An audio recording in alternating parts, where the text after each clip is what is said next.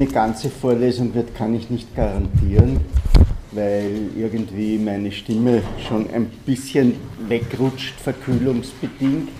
Ihre Reihen sind auch ein wenig ausgelichtet. Äh, das gilt auch für andere Lehrveranstaltungen. Ich schreibe es Ihnen noch einmal auf, dass eben 1.12. nichts ist. Und ja, im Übrigen 8.12. auch nicht, weil da ist Maria Empfängnis. Das heißt, wir sehen uns dann wieder am 15. Äh, was das heutige Thema betrifft, möchte ich gerne miteinander verknüpfen die Haltung der Austromarxisten zu Revolution und Krieg. Das wird normalerweise sozusagen in einer historischen Abfolge gemacht und nicht äh, miteinander gegengeschnitten. Äh, ich denke aber, dass die Sache vor der Folie einer politischen Philosophie klarer wird, wenn man sie parallelisiert, weil in beiden Fällen geht es eigentlich um etwas, wo es letzten Endes ums Töten geht. Wenn es auch eine der mittlerweile großen und erkannten, aber immer noch wirkenden Revolutionen der Moderne ist oder Illusionen der Moderne ist, dass es einen sauberen Krieg gibt. Einen Krieg, wo man zumindest nur tötet, aber nicht getötet wird. Äh, wo man also, wie das in den Diskussionen über Irak heißt, wo man sich nicht auf den Häuserkampf einlassen muss, wo man nicht hineingehen muss äh, wo man den Gegner mit unbemannten Drohnen jagt und wo einem eben noch einmal selber nichts passieren kann. Genauso gibt es eigentlich auch die Vorstellung von einer sauberen Revolution und die ist eben im Austromarxismus in einem hohen Maß vertreten. Und das ist auch äh, die Fantasie von einem prinzipiell und aus unserer historischen Erfahrung grausamen Akt, der aber unter den Bedingungen der Moderne äh, zu etwas ja fast harmonischen, eben ich habe Ihnen das schon erklärt, zu einem neuen Durchsetzung eines neuen geistigen Prinzips oder äh, ähnliches werden sollte.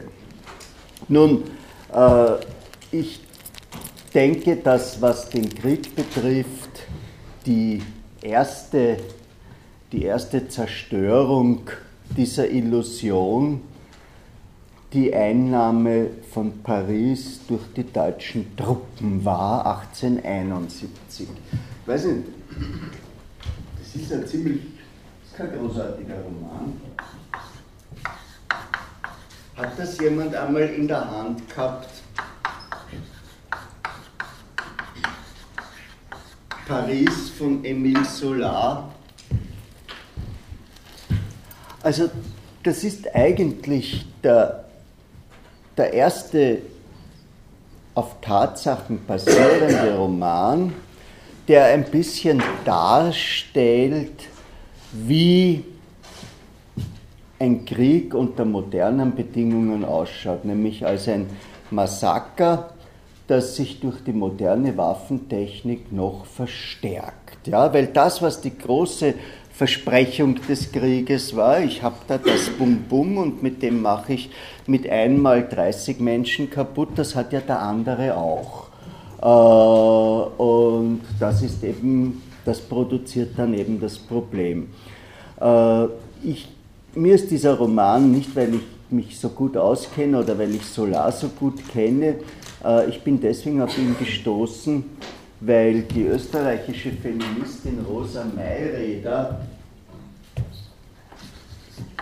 im Zug der vor dem Ersten Weltkrieg herrschenden bellizistischen Stimmung, über die wir noch sprechen werden, diesen Roman gelesen hat und ihn zu einer klugen Prognose äh, verwendet hat, dass ein Krieg unter den Bedingungen der Moderne scheußlicher sein würde als der Dreißigjährige Krieg Wien und Grimmelshausen im Simplicius Simplicissimus äh, beschrieben hat. Also das war das erste Mal, dass diese Illusion äh, gestört wurde und das zweite Mal war die russische Revolution 1905, 1906, also die, die, die, die erste äh, Revolution nach der Begründung der Arbeiterbewegung. Ich weiß nicht, kennen Sie sich da ein bisschen aus? Unter der Führung eines Popen, der dann möglicherweise sogar ein Doppelagent war, sind, Gabop hat er geheißen, sind die hungernden Bauern eigentlich nur zum Zaren gezogen und wollten dort eine Bittschrift abgeben. Das hat die Polizei aber missverstanden äh, und hat zum Schießen begonnen und es hat also unzählige Tote gegeben. Und daraufhin haben sich überall im Land, wo es Arbeiterorganisationen gab, und das war sehr stark in Petersburg, sogenannte Sowjets gebildet, also Räte. Äh, und diese Räte haben versucht, die Macht zu übernehmen und sind dabei natürlich auch ins Metzeln gekommen. Äh, und auf der anderen Seite hat man dort, wo die Arbeiter in der Minderheit waren und entweder das alte Feudalsystem oder äh, die neue industrielle Klasse eine Region in der Hand hat, hat man sozusagen präventiv gemetzelt. Ja, also dieser Testlauf der russischen Revolution von 1917 ist eben blutig ausgegangen. Und das Interessante ist, dass das eigentlich in der österreichischen Arbeiterbewegung und auch in den anderen Arbeiterbewegungen nicht mit der Intensität diskutiert wurde, die die Sache eigentlich verdient hätte. Das heißt, man hat sich zwar auseinandergesetzt mit dem Konflikt zwischen Menschewiken und Bolschewiken, der sich zwei Jahre vor der Revolution 1903 an einem Konflikt ums Organisationsstatut entzündet hat, ist Ihnen das, die, das menschewikische Modell hatte starke Anklänge an eine heutige Massenpartei. Also man kann Mitglied sein, auch wenn man vielleicht nur ein Stück des Weges gemeinsam gehen muss. Äh, das bolschewistische Modell orientierte auf eine streng hierarchische Organisation mit Berufsrevolutionären und auf einem Leitungsmodell des demokratischen Zentralismus, was bedeutet, dass es angeblich in der Vorbereitungsphase eine breite Diskussion gibt und dann aber, wenn eine Entscheidung getroffen ist, die absolute Disziplin herrscht. Und da diese Vorbereitungsphase dann ja auch nicht frei war aufgrund der oligarchischen Tendenzen in der Partei, über die wir letztes Mal gesprochen haben, ist das eine der Basen dieser äh, totalitären Demokratie. Das hat, man, das hat man besprochen und man hat eben dieses österreichische äh, Modell, das abgeschwächt auch in Deutschland ist, nämlich die Partei offen zu halten für möglichst viele äh, Bevölkerungsgruppen. Das hat man verteidigt. Aber ansonsten hat man auf diese erste russische Revolution relativ wenig äh, reagiert. Das heißt, vieles von dem, was ich Ihnen über den austromarxistischen Revolutionsbegriff erzählt habe und über die Tendenz, der Ausweitung dieses Revolutionsbegriffes ist einfach nach 1905 geschrieben und hat diese gescheiterte, aber dennoch lehrreiche Revolution eigentlich nicht berücksichtigt. Man hat internationale Solidarität geübt, äh, man hat den Flüchtlingen Asyl gegeben, Trotzki hat in Wien gelebt, habe ich Ihnen schon erzählt, in der Rodlergasse im 19. Bezirk, Bucharin hat in Wien gelebt und hat sich übrigens einer Psychoanalyse hier unterzogen. Und dann gab es etwas, was da ja hier einige Ältere sitzen, äh, was so ein wenig an die Jahre nach 68 erinnert. äh, nämlich der Prestigewert eines, damals war das eher genderrollmäßig eine weibliche Sache, der Prestigewert eines chilenischen Flüchtlings nach 1973 als befreundet oder sonst etwas. Und damals waren es die russischen Frauen. Also ein, ein, ein Zeichen sozusagen äh, der Radikalität war die russische Gattin. Und wir haben schon darüber gesprochen, dass die Adlers nichts miteinander zu tun hatten. Aber sowohl der Alfred wie auch der Friedrich wie auch der Max beispielsweise äh, waren mit einer russischen Emigrantin verheiratet. Ja? Also das war eben dieser Sprung vom reaktionären Russland äh, ins doch ein wenig fortgeschrittenere Österreich, äh, hat eben einiges mobilisiert. Ja, zweit, ein zweiter Punkt, wo man sich sagen hätte können, da, da hätte doch Klarheit hergestellt werden müssen, war die Massenstreikdebatte. Also das war ein zentraler Konflikt in der zweiten Internationale, das war ein Konflikt über die Frage, wann kann, darf und muss man das Instrument des Massenstreiks einsetzen. Also wirklich dieser, dieser Situationalisierung des, des, des Satzes, alle Räder stehen still, wenn dein starker Arm es will. Diese, diese Vorstellung, alle streiken und überhaupt geht, nichts geht mehr. Ja, also es geht nicht nur die Müllabfuhr nicht oder es gehen nicht nur die Straßenbahnen nicht, es geht gar nichts. Die Universität wird nicht aufgesperrt, was aber eh nichts macht, weil sie wäre auch nicht geheizt und es wäre auch kein Licht drinnen äh, und, und die Toiletten äh, wären nicht geputzt und was fällt uns noch ein? Es ist, es ist alles weg. Ja? Und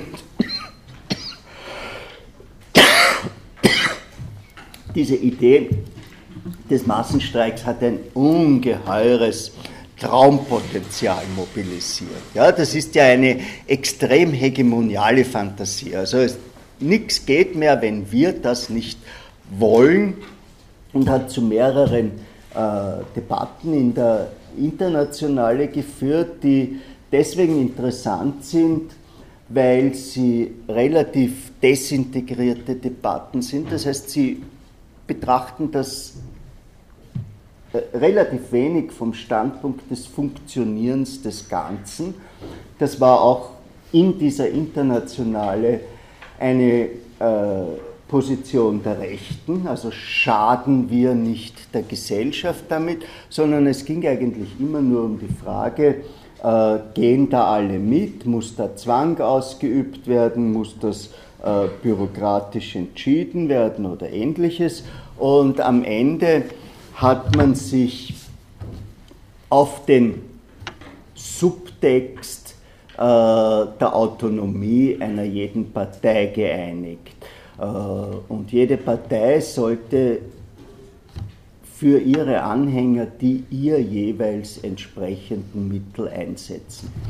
Das ist eine relativ interessante Entscheidung, weil sie diese Fantasie der Internationale also wir sind eben eine mächtige, homogene Organisation der Arbeiterbewegung in einer ähnlichen Weise zertrümmert, wie im Augenblick die Idee der Europäischen Union zertrümmert wird durch das Eingehen auf jeweilige äh, nationale Interessen. Der eine exportiert zu viel und dem wird vorgeworfen, dass er sich auf Kosten der anderen bereichert und äh, dass er mehr konsumieren sollte.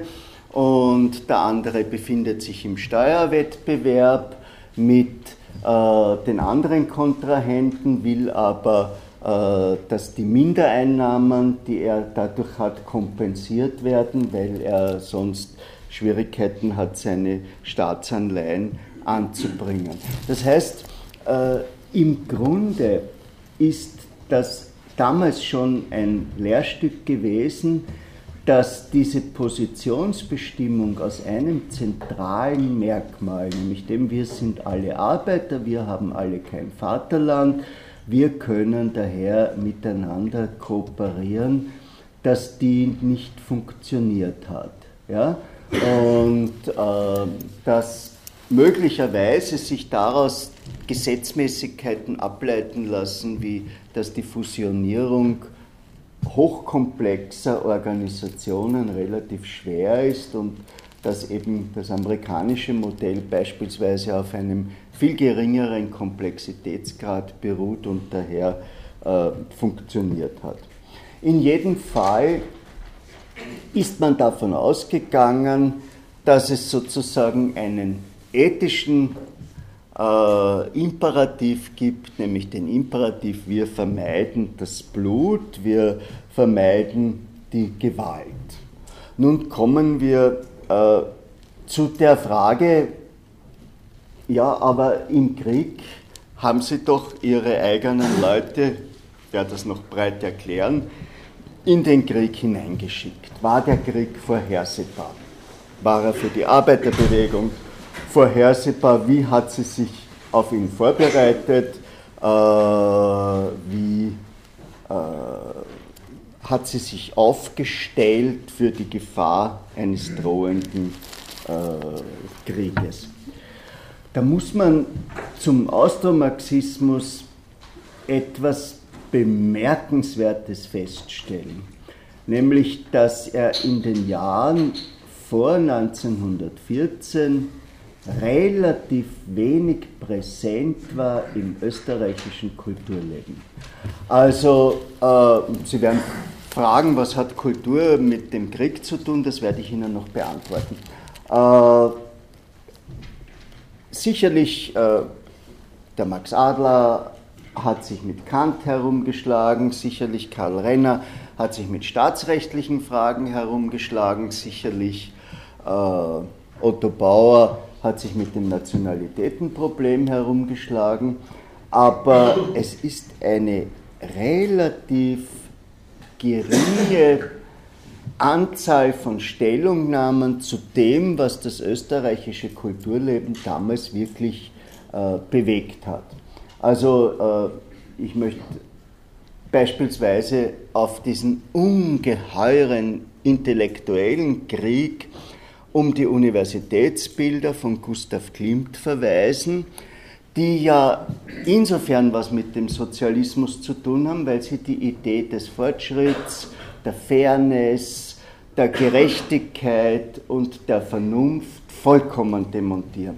Die Bilder hängen ja jetzt da kurzzeitig in diesen Schwarz-Weiß-Reproduktionen in denen sie uns äh, erhalten geblieben sind im Festsaal. Hat sie schon jemand gesehen? Also, was ist drauf? Worum geht's? Der Klimt war ein Ringstraßendekorateur bis zu einem bestimmten Zeitpunkt. Ja? Also er hat brave Romeo und Julias in den Zwickeln im Burgtheater gemalt, äh, und hat einfach im Kontext des Historismus gearbeitet. Und das hier ist ein historizistisches Gebäude, es ist ein, ein, ein aufgeblasener äh, Renaissancepalast, äh, der also eben symbolisiert die moderne Universität, knüpft an die Renaissance an. Ja. Es war ein ungeheurer Krieg, dass dieses Gebäude so ausschaut. Ich weiß nicht, ob Sie das wissen. Die Konservativen äh, wollten erstens einmal nicht, dass ein öffentlicher Platz vor der Universität ist, weil bei allen Unruhen vorher haben sich die Studenten, Studentinnen, vielleicht auch schon, nein, gab es nicht, dort gesammelt. Äh, und zweitens einmal wollten sie die Universität rund um die Votivkirche und zwar nach dem englischen äh, Prinzip dieser Fakultätshütten, ja, sollten die Fakultäten in so kleinen Hütten rund um die Kirche stehen. Also äh, der Karl Schorske, der darüber viel geschrieben hat, der vergleicht das mit den Küken, die sich rund um die Mutterhenne scharen. Ja? Und das progressive Konzept war eben die Idee dieses Renaissance-Palasts, der im Übrigen, wenn Sie einmal drum herum gehen, in einer unfreundlichen Weise der Kirche sein Hinterteil zeigt. Äh, und man, es hat sich lange gezogen, bis in die 90er Jahre waren immer noch Innenarbeiten und dann war eben noch der Festsaal zu dekorieren.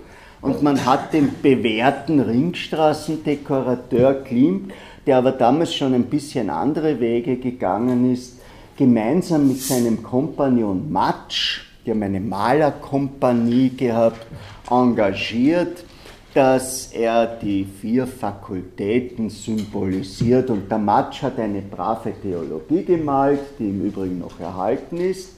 Und der Klimt hat drei Bilder gemalt, die dann im Zuge des Skandals von ihm zurückgekauft und äh, an den Fritz Werndorfer, den Finanzier der Wiener Werkstätte, verkauft wurden und von den Nazis eingezogen wurden und auf irgendeinem burgenländischen Schloss entweder von den Nazis oder von den Russen verbrannt wurden. Deswegen haben wir nur die Schwarz-Weiß-Fotos. So, was zeigt der Klimt? Das erste Bild, das er gemalt hat, war die Philosophie.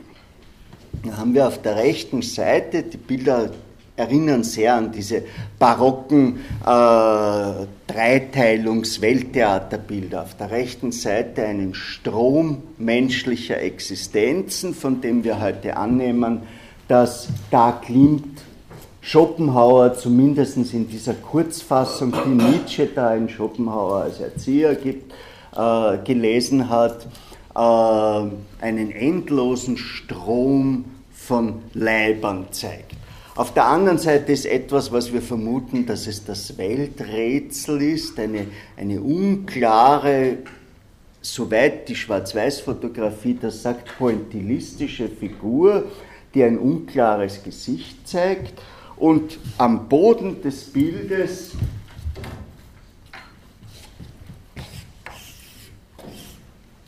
Also da sind die Leiber, da ist das, da ist das Rätsel, ist ein weibliches Gesicht, das ungefähr hier endet und das wird wohl die Philosophie sein. Die Dame ist sehr gut hergerichtet, wie zeitgenössische Kritiker schreiben, als ob sie zu einer Party oder zu einem Empfang ginge.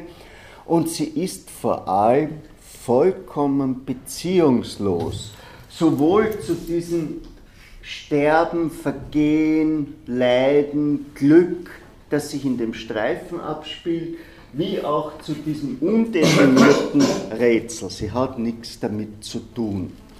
Die Professoren haben dagegen protestiert und da kommen wir jetzt an den Punkt, wo eigentlich auch die Arbeiterbewegung hätte was sagen können. Äh, Friedrich Jodl hat gesagt, dass Klimt unklare Ideen in hässlicher Form ausdrückt. Die haben sich sowas vorgestellt wie den Raphael den Garten der Philosophen, ja, wo so der Platon und der Aristoteles so miteinander gehen und die, die Studis sitzen am Boden und schreiben mit, was da so an Weisheiten äh, herausperlt und ähnliches. Und das hat ihnen Klimt nicht gemacht. Äh, das Bild ist, um es gleich einmal zu sagen, ungerecht weil wir waren damals philosophisch ganz gut aufgestellt. Ernst Mach hat die Idee gehabt, dass das Ich nur eine Summe der Empfindungen ist. Das hat erste Ansätze äh, einer Sprachphilosophie gegeben, die dann doch immerhin in die analytische Philosophie mündete, die immerhin 50 Jahre lang im 20. Jahrhundert die regierende äh, Philosophie war. Und äh, es ist eben, man kann sich, man kann sich doch viele marxistische oder austromarxistische Stellungnahmen zu dem Bild vorstellen. Ja? Also wenn einer gesagt hätte, äh, Klimt ignoriert die befreiende äh, Funktion der Philosophie, die materielle Gewalt wird, wenn sie die Masse ergreift, dann wäre das zwar schablonenhaft gewesen innerhalb des Marxismus, aber sie hätten was gesagt. Ja? Und sie haben eben nichts gesagt. Und das zweite Bild verursachte noch einen größeren Skandal. Es ist die Medizin. Und es ist wiederum ein, ein Strom von Existenzen, da wird gestorben und auf die Welt gekommen und der Tod mit seiner Keule steht dazwischen und ein nacktes junges Mädchen gleitet gerade rein oder raus, das weiß man nicht, das hat dem Klimt auch noch einen Pornografieprozess eingetragen und am Boden des Bildes ist wieder die diesmal weiter abgebildete griechische Göttin der Medizin, die Hygieia, äh, zu sehen und die ist streng, verschlossen, tragt ihren Apothekerstab mit der Stange und schert sich nicht um das Leid. Und auch das ist ungerecht, weil wir haben damals eine tolle medizinische äh, Schule in Wien gehabt. Ja? Und wenn Sie dann mal so unten herumgehen, sehen Sie den Herrn Notnagel, äh, der den prägnanten Satz gesagt hat, dass ein guter Arzt auch ein guter Mensch sein muss. Ja? Und das ist genau die Antithese zu dieser äh, Hygieia, die sich um nichts schert. Ja? Und das, wir haben immerhin in Wien den Semmelweis gehabt, 20 Jahre vorher, der Milliarden Frauen das Leben gerettet hat durch seine Waschgebote äh, während der Geburt und äh, Operationstechniken sind hier erfunden worden, die das ganze 20. Jahrhundert praktiziert wurden. Billroth war da, es hat eine extreme äh, empirische Schule gegeben und ähnliches. Auch hier kann man sich wieder eine marxistische Kritik vorstellen. Ja, dass man sagt, ja, äh, der Zugang zur Medizin, der wahre Skandal rund um die Medizin ist doch, dass die Beziehungslosigkeit der Medizin nur gegenüber den Armen gilt. Ja? Also, dass man dem Klimt sagt, du hast die Beziehungslosigkeit der Medizin verallgemeinert, ein reicher Bourgeois, um den kümmern sich die Ärzte sehr wohl, die kommen fünfmal täglich, wenn er es zeugen kann, aber wenn eine arme Arbeiterin Tuberkulose hat, dann wird sie gefeuert und kein Mensch kümmert sich um sie, weil es keine Krankenversicherung gibt. Noch einmal, da waren sie draußen. Ja, und beim dritten Bild, äh, es gibt ja dieses Biographem, das klingt sozusagen auch zornig, war, weil es eine eigene Erkrankung, eine venerische Erkrankung, äh, nach damaligen Kriterien therapieresistent war. Nicht? Also Syphilitiker wurden äh, mit Quecksilber ganz körperlich eingerieben, eine furchtbare Tortur, Haare sind ausgefallen, Zähne sind ausgefallen äh, und geholfen hat es nichts. Salvarsan äh, ist erst 1912 erfunden worden äh, und hat auch nicht so wirklich äh, gewirkt und Penicillin ist dann eben erst äh, im Zweiten Weltkrieg äh, gekommen und hat das Problem möglicherweise nur für einige Jahrzehnte gelöst. Und im dritten Bild die juristische Fakultät äh, symbolisierend wollte Klimt ursprünglich was Braves machen, also was mit einer äh, Justitia und mit einer Waage und mit Unparteiischkeit und dann ist er irgendwie durchgedreht und zeigt uns erstens einmal einen alten Mann in den Kraken der Justiz.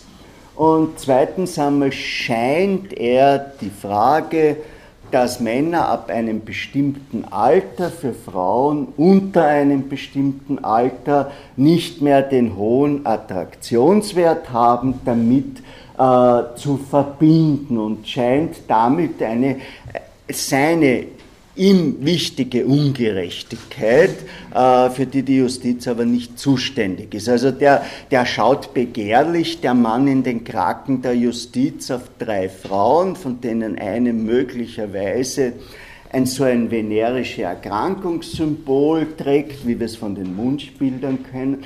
Und auch hier könnte man doch äh, vom sozialistischen Standpunkt was sagen. Ja, also wenn die, wenn die teilgenommen hätten, und das war wirklich, das war eine Debatte wie heute die Immigrationsdebatte. Ja, wenn Sie sich das, wenn Sie sich das anschauen in den Klimt-Biografien und Klimt ist daran zerbrochen und hat sich dann aber wieder neu aufgestellt und das will ich jetzt alles nicht erzählen. Man könnte zu diesem Bild doch sagen, was er wirklich nicht sieht, ist die Klassenjustiz, die Justiz als Instrument im Dienste der herrschenden Klasse. Er privatisiert das Ganze, äh, wie das seine Art ist, und dann wäre man sozusagen aus dem Schneider.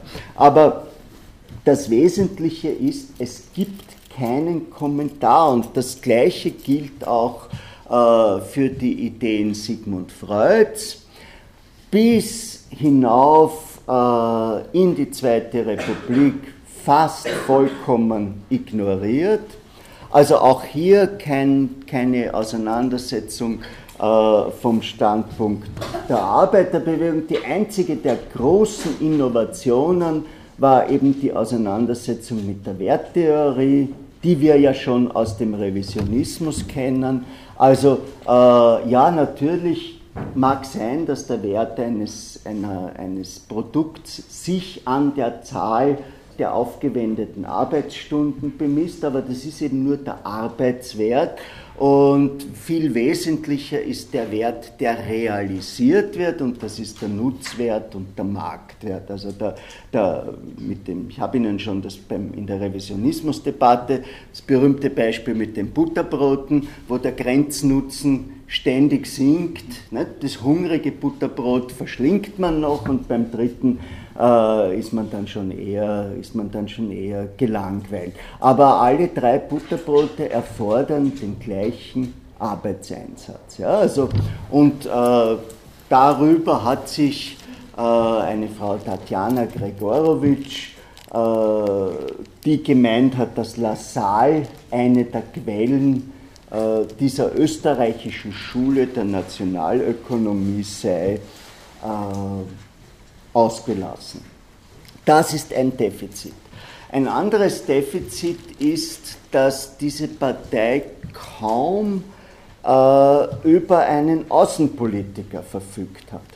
Also eine Analyse der europäischen Bündnissysteme, die gar nicht so klar waren, ist eigentlich untergegangen durch diese große Konzentration auf den Nationalitätenkonflikt innerhalb der Donaumonarchie. Und der letzte Punkt ist eben, dass die Verengung auf bürgerlich-proletarisch es schwer macht, den Zeitgeist zu bewerten. Ich weise da wieder auf den, auf den Klimt hin. Ja? Die Professoren die den Klimt kritisiert haben, waren bürgerlich. Äh, und Klimt war bürgerlich, es war einfach ein Streit im bürgerlichen Lager, der aber trotzdem in einer gewissen Weise ein Jahrhundertstreit war, weil es eben ein Streit war, ist die Philosophie, und das, darüber ist sie sich heute noch nicht so im Klaren, eine Disziplin, die sozusagen die Richtung vorgibt, ja, wie das bei Kant im Streit der Fakultäten ist. Die, die Philosophen sind die Chefs von allen, äh, weil jeder muss irgendwo auf Vernunft rekurrieren und die kriegt dann nur an der philosophischen Fakultät, also auch die Juristen und auch die Mediziner. Oder äh, ist die Philosophie nur eine äh, von vielen beziehungslosen, mit Geschichten und Bildern aufgeladenen, aber ansonsten unverbindlichen Disziplinen. Und so kann man ja modern gesehen Klimt auch porträtieren. Ja? Also dieses, dieses, dieses Unverbindliche, das äh, in, in Büchern wie über den Sinn des Lebens äh, oder, oder über ich konsumiere, daher bin ich glücklich, daher bin ich unglücklich, daher bin ich reich oder sonst etwas. Äh, also diese Talkshow-Philosophie. Ja? Man kann ihn genauso als jemand sehen, der das, äh, der das vorhergesehen hat. Und noch einmal, das ist mit der Dichotomie bürgerlich-proletarisch eben nicht zu erfassen, weil das Proletarische möglicherweise auf beiden Seiten mitgewirkt hat. Also das ist auf jeden Fall nicht unsere, äh, unsere Vorstellung von Intellektualität und unsere Vorstellung vom eingreifenden Intellektuellen, der sich zu allem äußert. Es gibt ja noch einen Jahrhundertkonflikt, der in Wien äh, mehr oder minder auf den Begriff gebracht wurde, nicht weil wir in Wien so clever waren, sondern weil wir durch die verspätete Industrialisierung relativ schnell Rückständigkeit und Moderne zusammen einen Zusammenstoß erlebt haben. Das ist das, ich nenne das den China-Effekt äh, des Wiens der Jahrhundertwende. Also in einer rapiden Industrialisierung, wo die Leute auch ins Ausland gehen, mischen sich Systeme und äh, es kommen überraschende Synthesen raus und es werden eben Dinge äh, klar, die bei einer langsamen Evolution nicht klar werden. Und da wurde eben in, in Wien äh, klar, dass es einen Konflikt zwischen Ornament und Funktion gibt, der auf vielen Bereichen äh, durchgezogen wurde. Bei Otto Wagner äh, in dem berühmten Satz, etwas, was unfunktional ist, was, dis, was unpraktisch ist, kann nicht schön sein, weil der Begriff schön war immer die Verteidigung des Ornaments und bei Karl Kraus äh, in seiner Idee, dass die Phrase das Ornament der Sprache ist und dass die Phrase unsere Sensibilität für sprachliche Mitteilungen zerstört und am pointiertesten beim Adolf Loos in diesem Vortrag Ornament und Verbrechen. Also Loos fragt sich am Anfang, wo finden wir Tätowierte? Und er kommt zu dem Ergebnis, Tätowierte findet man entweder im Gefängnis oder im Irrenhaus. Also das sind entweder Degenerierte, äh, die sich dieser Prozedur unterzogen haben, oder Gangmitglieder. Das heißt, äh, das Ornament, und das Tattoo ist ein Ornament, hat da schon von vornherein eine Konnotation und er geht dann Los ist sehr schlampig in seiner Argumentation immer und ist ein, ein, österreichischer Übertreibungskünstler. Geht dann zurück zu den Papuas, die tätowieren sich angeblich auch, ich weiß das nicht, und sie bemalen alles, ihre Boote und ähnliches, aber, ich weiß das nicht, sie fressen angeblich auch ihre Feinde. Also äh, das Tätowierte ist ein Zeichen von Kriminalität, von Degeneration und einer verminderten, einem verminderten Zivilisiertheitsgrad. Ja? Und äh, Zivilisation heißt Entfernung des Ornaments aus dem Leben bis hin zu einem weißen Jerusalem, das ist seine äh, Utopie. Das Ornament ist übrigens auch der ungezügelte weibliche Trieb. Ja?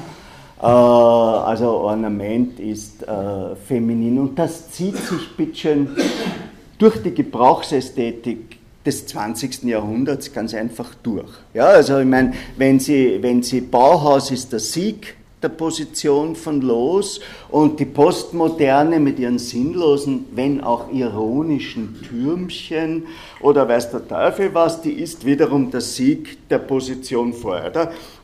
Da scheint es eine Pendelbewegung zu geben. Der äh, Los polemisiert ja auch gegen die Wiener Werkstätte mit einer, mit einer wirklich äh, lustig zu lesenden Satire äh, der Bauen, die heißt der arme Bauherr, da baut die Wiener Werkstätte einem Bauherrn ein Gesamtkunstwerk, wo also alles miteinander abgestimmt ist. Und der Architekt und der Josef Hoffmann hat das wirklich gemacht. Der Architekt kommt von Zeit zu Zeit kontrollieren, ob noch alles am richtigen Platz ist. Und der Hausherr öffnet die Tür und der Architekt beginnt mit ihm zu schimpfen, wie er diesen Schlafrock tragen kann, der sich überhaupt nicht in das Gesamtkunstwerkhafte einfügt und wer ihm diesen Aschenbecher da aufgeschwatzt hat und warum er ihm nicht gesagt hat, dass er ein Raucher ist, wenn er einen Aschenbecher braucht, weil der zerstört das ganze Ensemble. Ja, und äh, also das, das ist das ist ein Konflikt, der da ist. Und ich habe das wirklich sehr genau mir angeschaut.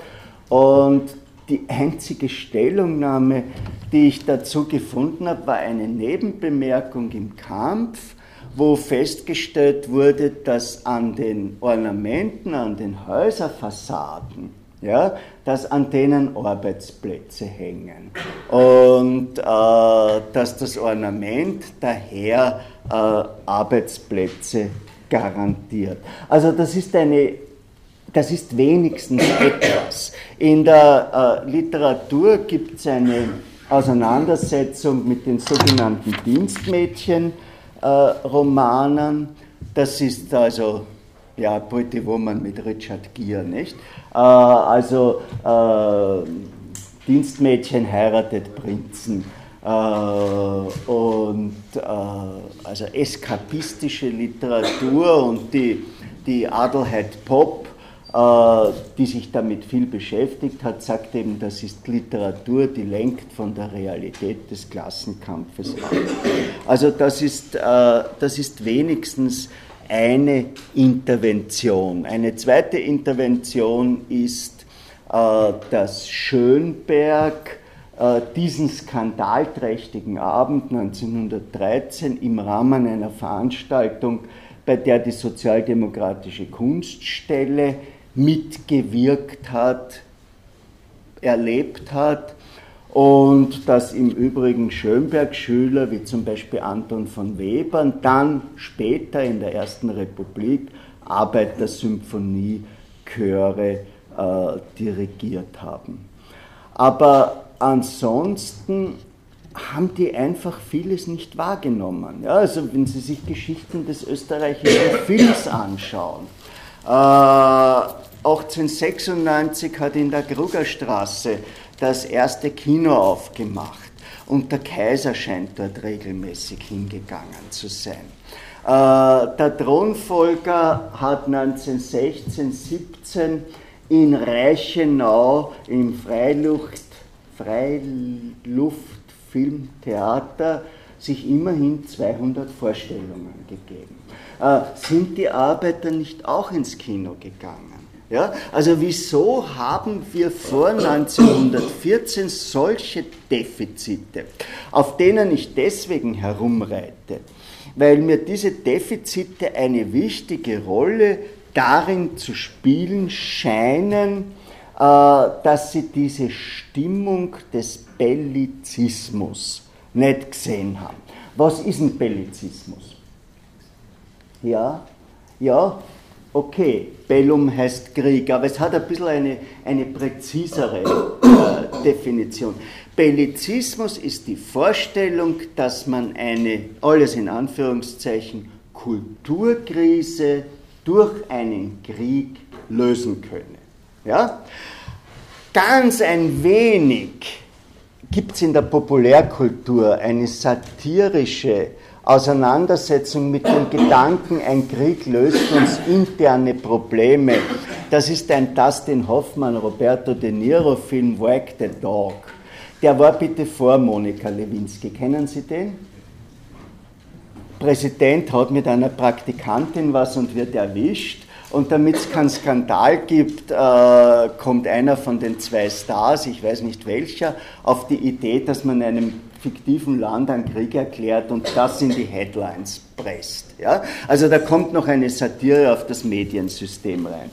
Aber tatsächlich äh, war das eine extrem widersprüchliche Zeit. Sogar der Sigmund Freud hat, als der Krieg ausgebrochen ist, ausgerechnet an seinen englischen Schüler Jones, geschrieben, es war ja alles schon unerträglich. Man weiß nicht, was unerträglich war. Ja, also unerträglich muss es bis 1896 gewesen sein, weil da war die Wirtschaftskrise.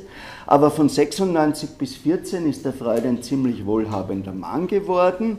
Äh, und was, was, was hat er da äh, nicht ausgehalten. Äh, aber die Stimmung des Bellizismus war international. Äh, man ist teilweise davon ausgegangen, dass die Kultur gefährdet ist durch die Effeminisierung, also die Teilnahme von Frauen, das weibliche Studium, der Kampf um das weibliche Wahlrecht, würde die traditionelle Gesellschaft zersprengen. Die kluge Rosa Mayräder hat gesagt, es ist nicht die Effeminisierung, sondern die Krise, die vorherrscht, ist eine Krise jetzt in moderner Terminologie der Gender Roles, äh, der Gerichtssaal, das Comptoir und der Hörsaal sind Särge der traditionellen Männlichkeit.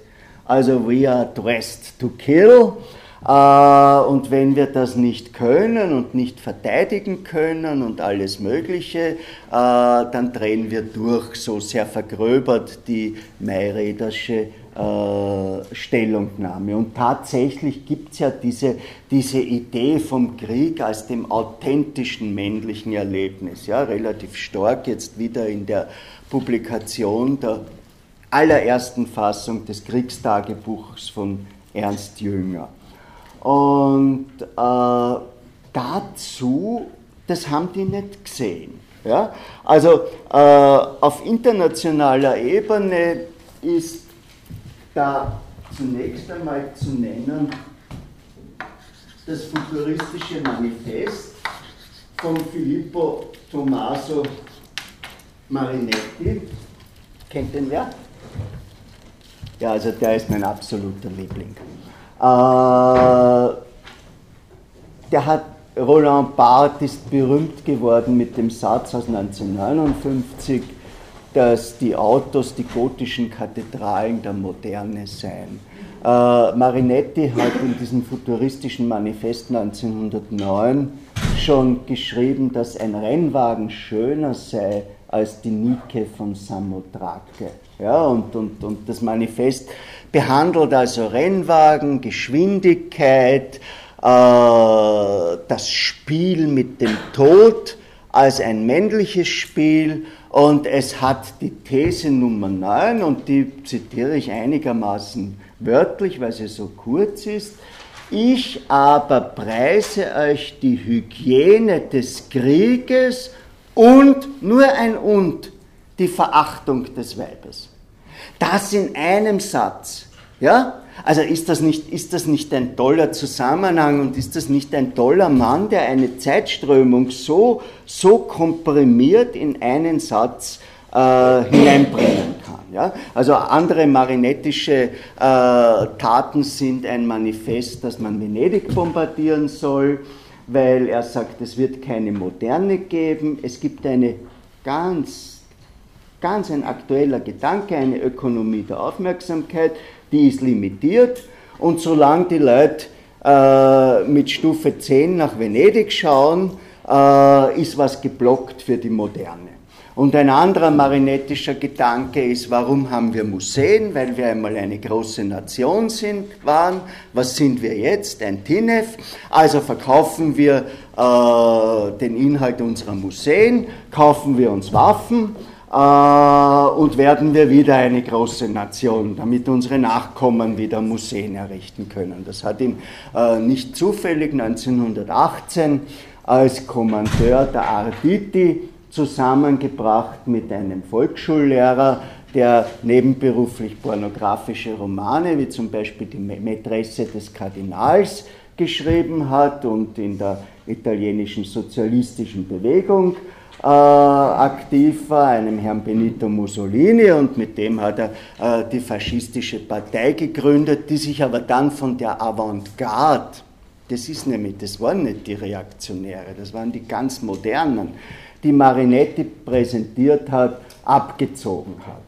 Ja, und noch als Nachklang zu dieser Abschweifung, äh, mit 72 Jahren hat er sich ins Flugzeug gesetzt und ist nach Stalingrad geflogen, weil er gemeint hat, er kann dort bei der Befreiung der eingekesselten deutschen Truppen äh, mitwirken. Ist aber wieder rausgeflogen worden und dann äh, eines friedlichen Todes gestorben. Aber das nur für die Stärke des Bellizismus. Ja? Und dafür, dass etwas, was Freud als die Basisidee des Krieges angesehen hat, die tiefsitzende mythologische Basisidee, nämlich dass eine Generation um der Erreichung ihrer Ziele willen die Jugend opfert. Ja? Und das ist das Thema eines Balletts, beispielsweise äh, aus dem Jahr 1913 mit dem Titel mit das Frühlingsopfer ja, von Strawinski. Da geht es einfach darum, dass die junge Frau geopfert werden muss, damit der Winter zu Ende ist und der Krieg und der, und der Frühling wieder kommen kann. Ja? Und das 1913, ein Jahr, äh, ein Jahr vor Kriegsbeginn. Also äh, alle diese Frühlingsmetaphern und Opfermetaphern aus dieser Zeit weisen eben auch äh, auf den Krieg hin und das sind alles Dinge, äh, die die Arbeiterbewegung nicht gesehen hat und die sehr stark verbunden sind mit der Erfindung der neuen Waffensysteme. Also es war eine gesamteuropäische Illusion, äh, dass man sich in den Krieg setzt. Wenn Sie im Heeresgeschichtlichen Museum sind, diese, diese, diese Geschosse, die dicke Bertha und was da herumsteht, das ist ja wirklich alles sehr eindrucksvoll. Ja? Und wenn Sie das vergleichen mit dem, was man noch 1870 hatte, ja, äh, auf einmal haben die Waffen ihre Größe verzwanzigfacht und ihre Durchschlagskraft versechzigfacht äh, und ihre Streukraft. Und man hat sich eben vorgestellt, man setzt sich nur in den Zug.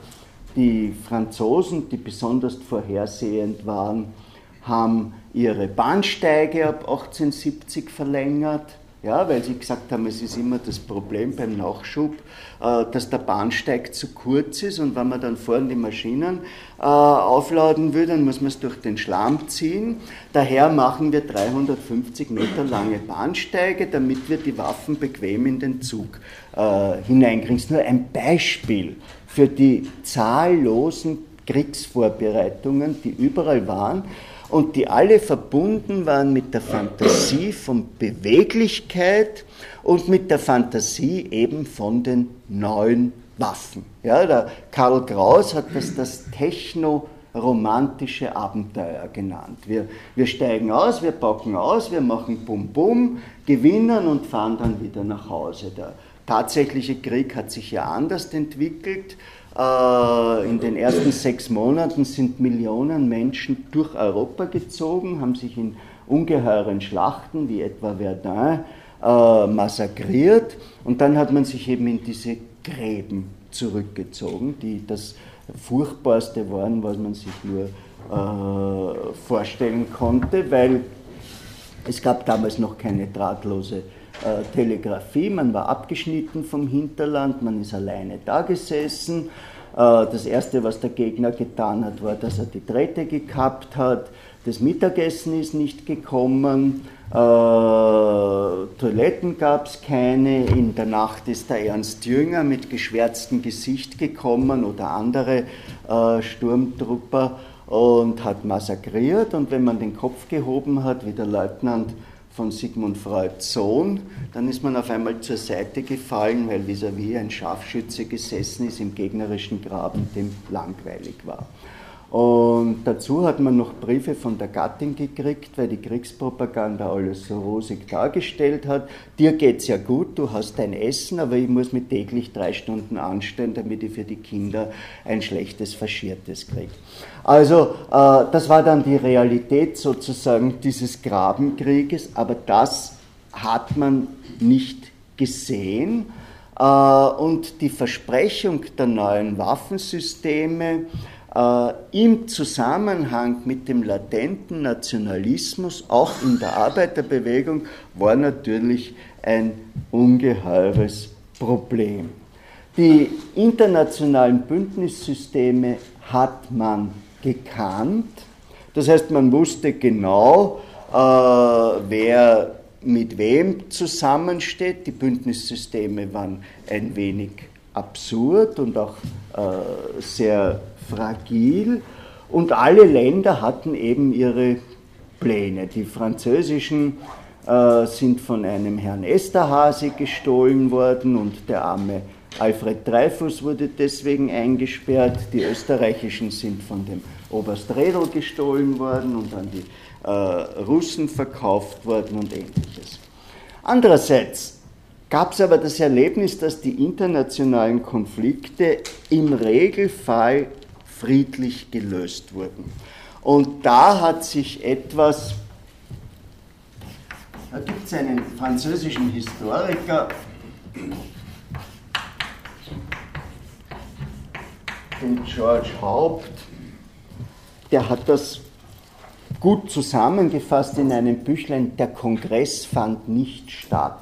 Im August 14 hätte nämlich in Wien ein Antikriegskongress stattfinden sollen und er hat die Vorgeschichte dieses nicht stattgefunden habenden Kongresses erforscht. Und äh, seine Idee ist, dass in der Internationale eine reformistische Theorie des Imperialismus gesiegt hätte. Also der Imperialismus, das ist bei Lenin das letzte Stadium äh, des Kapitalismus, das ist eben das Streben nach äh, territorialer Erweiterung und die hätte aber, das hätte aber aufgehört, weil Kriege äh, nicht im Interesse des europäischen Gesamtimperialismus gelegen sein. Das habe ich Ihnen letztes Mal schon gesagt bei Otto Bauer, vorletztes Mal mit dem Beispiel soll Schneider-Gröson Germany auf Schneider-Gröson Stammwerk äh, schießen. Die Donaumonarchie hatte viel eher das Problem, dass sie aufgrund der nationalen Spannungen ein schwer mobilisierbar bzw. motivierbares Heer hatte. Ich weiß nicht, äh, kennen Sie den Roman Radetzky-Marsch von Josef Roth? Mit dem Ende, am Ende soll ein Fest stattfinden und auf einmal kommt die Nachricht, der Thronfolger ist erschossen worden. Und die Ungarn fangen an, sich zu freuen. Ja? Und die Österreicher gehen auf die Ungarn los und irgendwo besänftigt man sich dann noch und der, der Kehlmann, äh, Michael, Michael Kehlmann ist das der Vater? Ja. Der Michael Kehlmann in seiner Verfilmung lässt das Ganze dann durch eine ungeheure Orgie äh, sich auflösen. Aber dennoch, es hat Kongresse der internationale vor Kriegsbeginn gegeben. Und da hat man sich äh, mit der äh, Kriegsfrage beschäftigt und mit der Frage, wie verhält man sich in so einem Fall? Stuttgart, Kopenhagen und Basel. Und da hat man die Arbeiterklasse und die Parlamentsfraktionen verpflichtet, alles aufzubieten, um durch die Mitwirkung der ihnen am wirksamsten erscheinenden Mittel den Ausbruch des Krieges zu verhindern. Und in Stuttgart hat die europäische Linke, vertreten durch Namen wie Lenin, Luxemburg, aber auch den Bolschewiken Martow, einen Zusatzantrag eingebracht. Falls der Krieg dennoch ausbrechen sollte, und es ist die einzige Reflexion, was machen wir, wann das passiert? Ist es Pflicht, für dessen rasche Beendigung einzutreten und mit allen Kräften dahin zu streben, die durch den Krieg herbeigeführte wirtschaftliche und politische Krise zur Aufrüttelung des Volkes auszunutzen und dadurch die Beseitigung der kapitalistischen Klassenherrschaft zu beschleunigen. Also, wenn wir uns das überlegen mit heutigen Kriterien, normalerweise, wenn Sie das nur eingeben ins Netz, ja, ich habe nur Website der sozialistischen Alternative, da finden Sie nur Worte wie Verrat.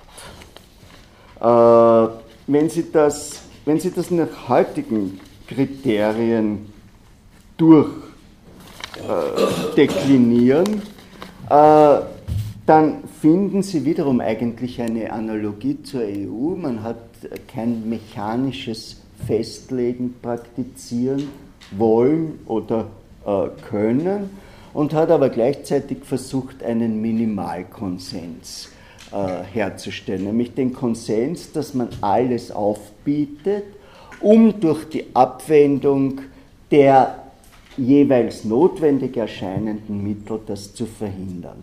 Das ist gleichzeitig aber eine Lehrformel, ja? weil dieses alles Aufwenden äh, ist eigentlich nur in der Hand desjenigen, der aufwendet. Ich noch einmal spreche darüber jetzt nicht aus dieser Position vom großen Verrat, die Sie sich anschauen können, sondern als ein Zeichen für eine kollektive Derealisierung der Arbeiterbewegung in den Jahren vor dem Ersten Weltkrieg. Also die hatten einfach eine Art von Machtrausch. Äh, wir sind die Herren des Ganzen, yes we can. Äh, die ökonomische äh, Tendenz spricht für uns. Und jetzt komme ich eigentlich zu meinem Punkt, nämlich zu dem Punkt, dass eine gewisse sich eingefressen habende politische Theorie relativ häufig als ein Mittel der Selbsttäuschung dienen kann. Das heißt, man erspart sich das wirkliche Nachdenken, ja?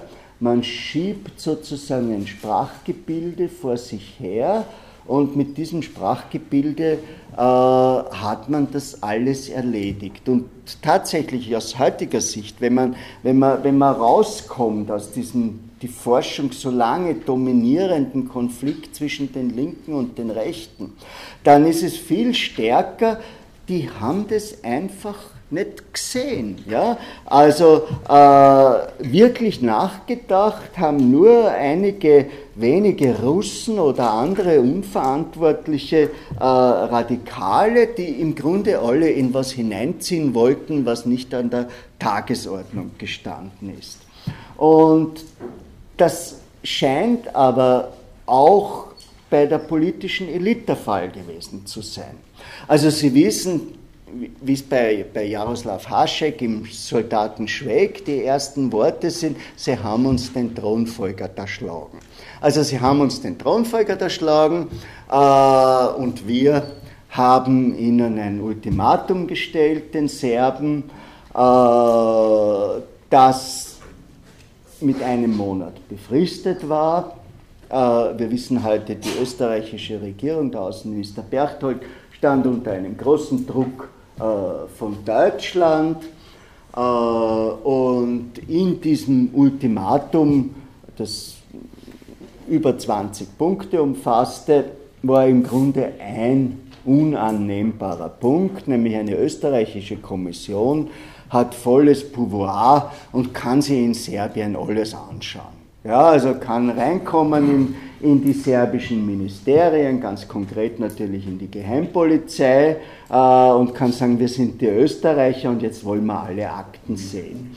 Und mit, mit Uniform, weil das Ganze, sie marschiert quasi so ein wie ein auch ja Besatzungsmacht. Ja, also das, das war eben einfach der, der unannehmbare Punkt. Ansonsten haben äh, die Serben einen Rückzieher gemacht, aber dennoch hat keiner die Kriegsoption ernst genommen. Also der Kaiser Franz Josef ist nach Ischl gegangen, was jetzt nicht heißt, äh, der Mann hat Urlaub gemacht oder sonst etwas, sondern der war bei der damals viel schwierigeren Kommunikation auf seiner schwächeren Kommunikationsstelle.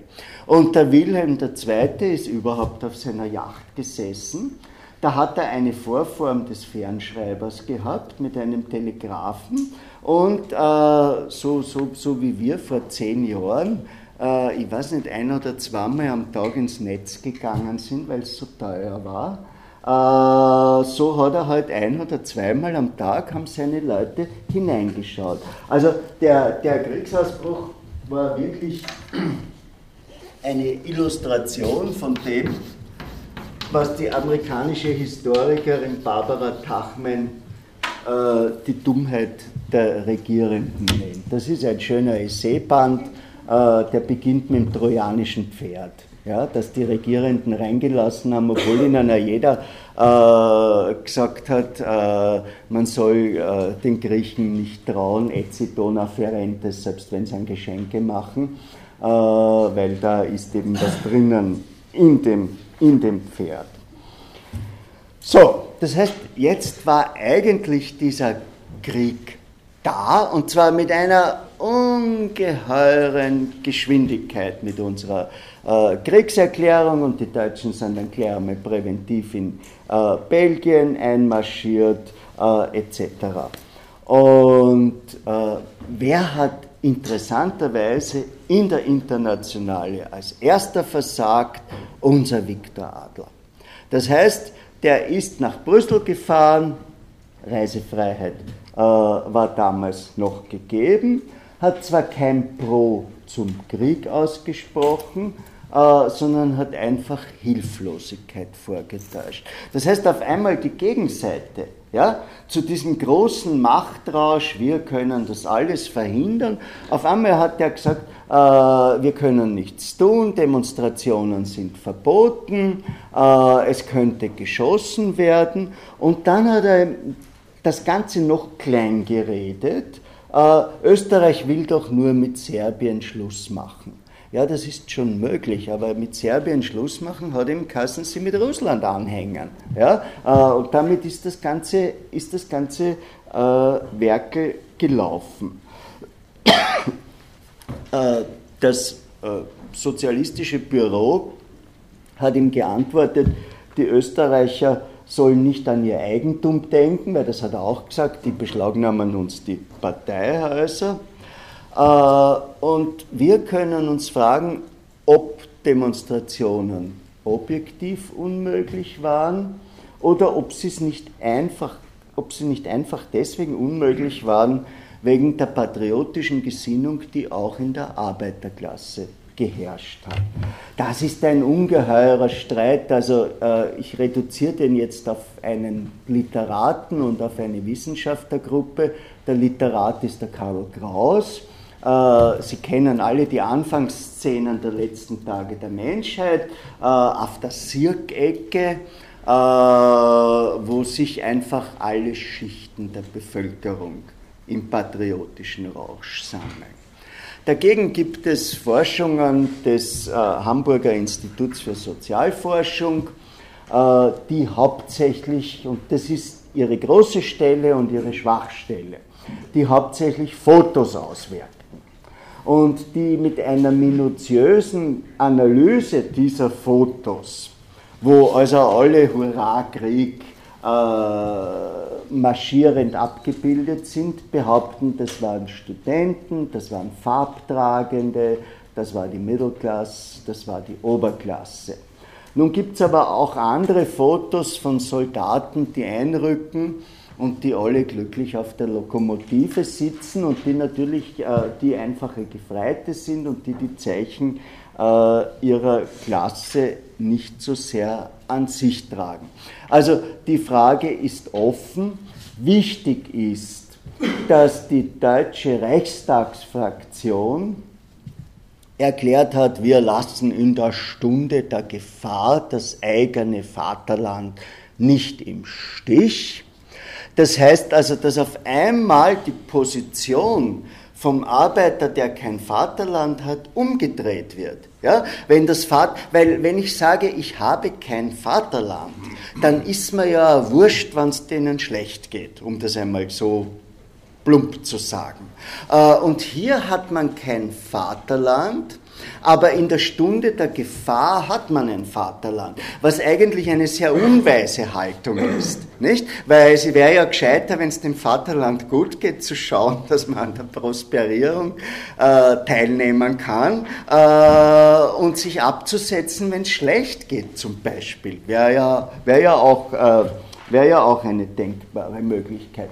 Und die haben das erklärt und sind damit bin dafür belohnt worden vom deutschen Kaiser mit dem Spruch, erkenne keine Parteien mehr, nur mehr Deutsche.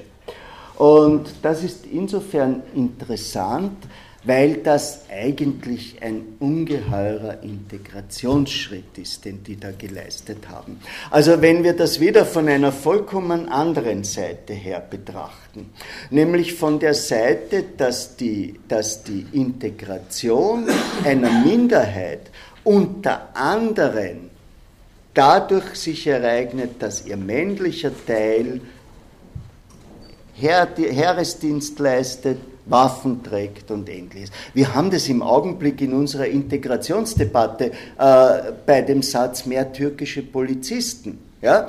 Und wenn Sie einmal äh, das Musical von Duke Ellington hören, My People, dann beginnt es damit, dass der Duke aus dem Off sagt, My people, my people, also die Black people, fighting for America in two wars. Also das ist die, das ist die Basis des Stolzes. Ja? Und, und tatsächlich beginnt die Integration der Schwarzen nicht so, ja, die Voraussetzung ist die Aufhebung der Sklaverei, aber mit der Teilnahme schwarzer Soldaten im Krieg. Das heißt, äh, hier hat sich eine Klasse auch gesellschaftlich integriert. Vielleicht, vielleicht können wir, wenn wir von dieser These Verrat oder von der These gebrochenes Versprechen oder von der These Verbalradikalismus, die natürlich alles was für sich haben. Ja? Äh, ein bisschen wegkommen, dann kommen wir auch zu dem Punkt, dass das hier eben äh, eine, eine Integration ist und dass das äh, gar nicht so sehr äh, eine Frage rechts oder links ist. Also die Linke hat ja dezidiert gesagt, der sogenannte Sumpf äh, hätte sie verraten, aber beispielsweise der Anarchist Piotr Kropotkin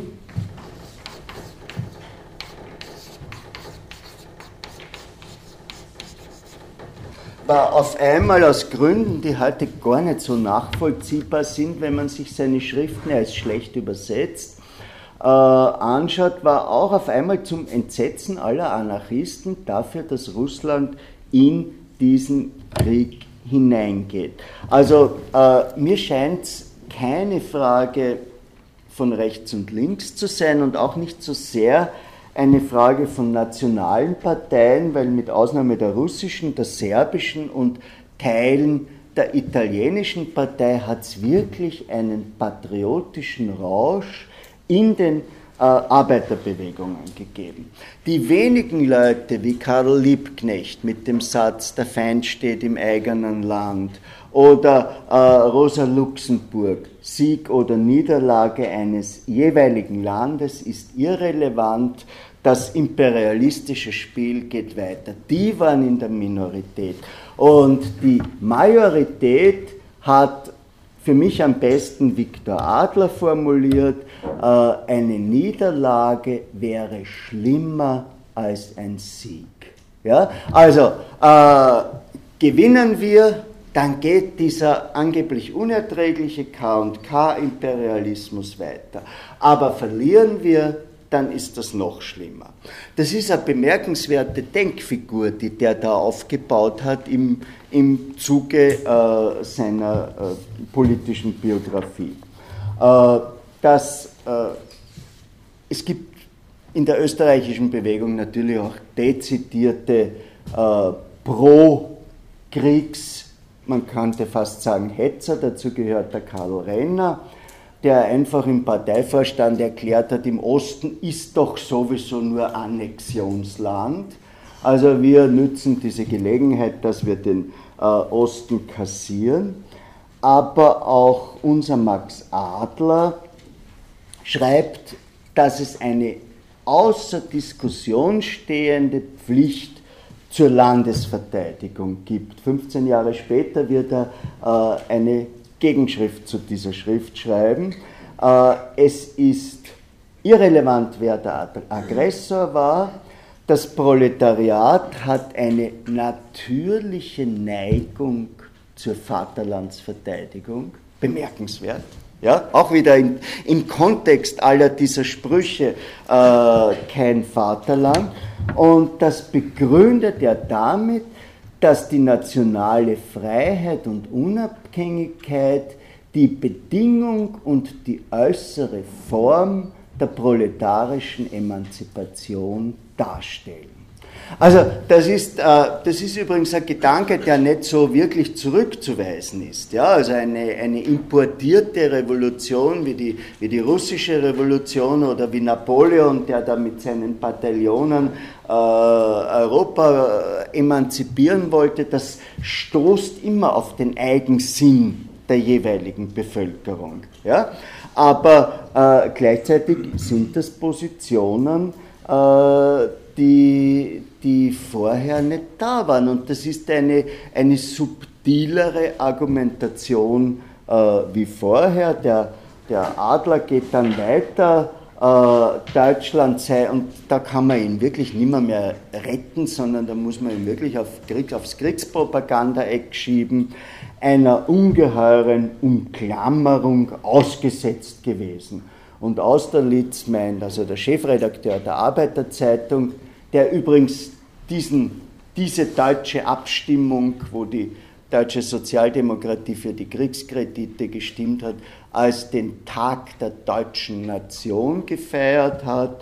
Äh, der sagt überhaupt, äh, die staatliche Existenz von Österreich, Ungarn und von Deutschland sei bedroht gewesen.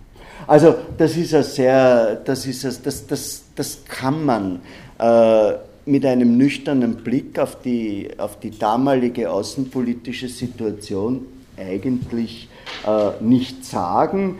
Äh, sie haben dann auch noch den, den, ja, in Wien sagt man Überschmäh gehabt. Äh, der Krieg richte sich in Wirklichkeit gegen die russische Despotie.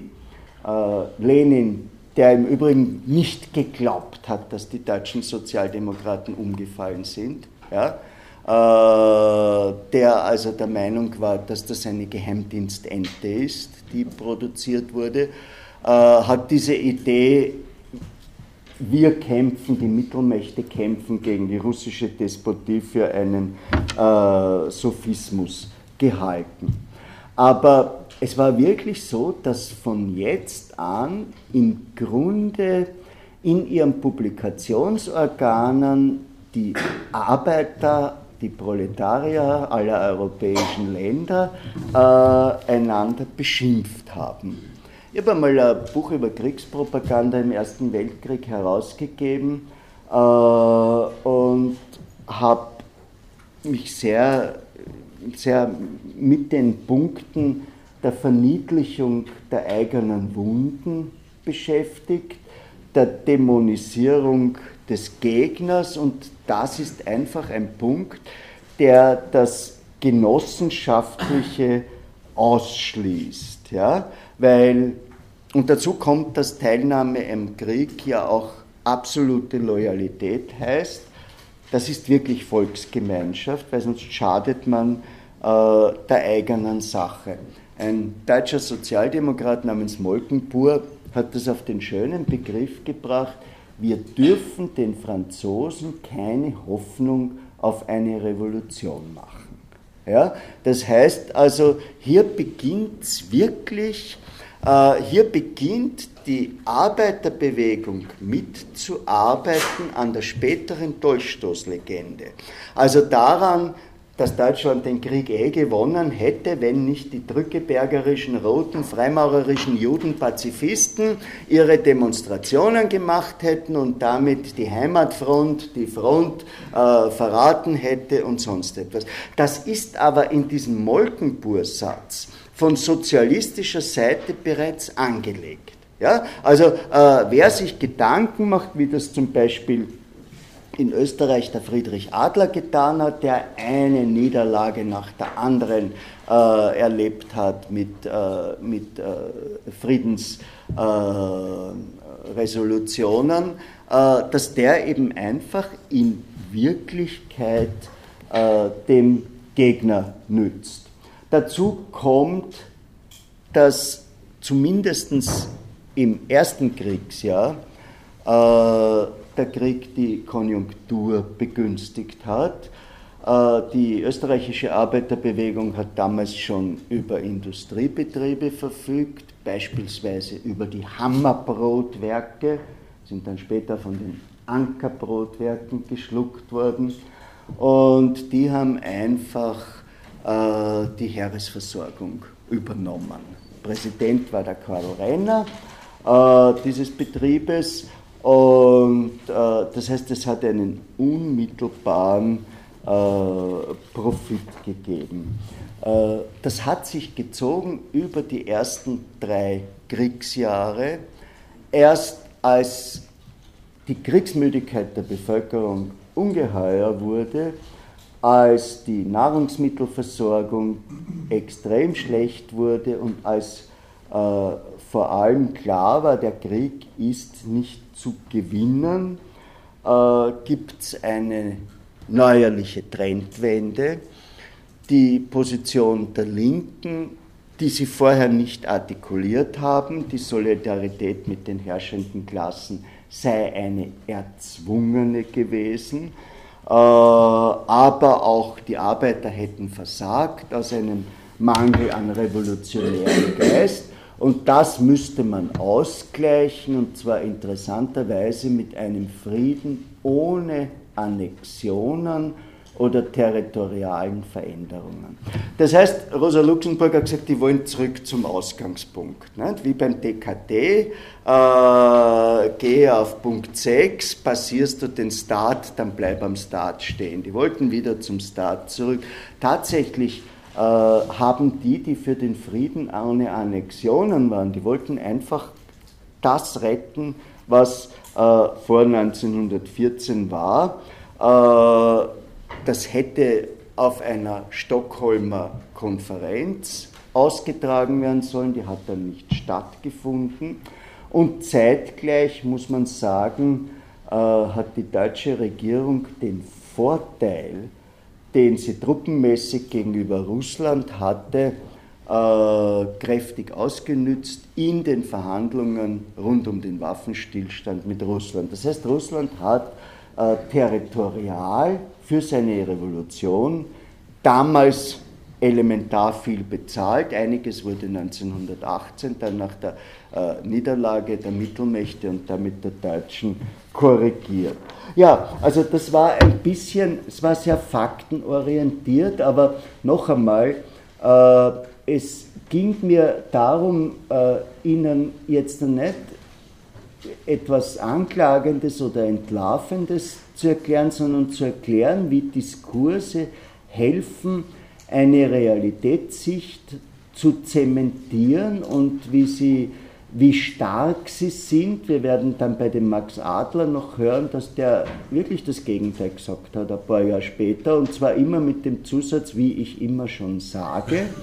äh, und äh, dass, dass eben diese, diese elementare Reflexion ein Element äh, oder eine Einladung zur Selbsttäuschung hat. Ja, haben Sie Fragen, Kommentare, irgendwas?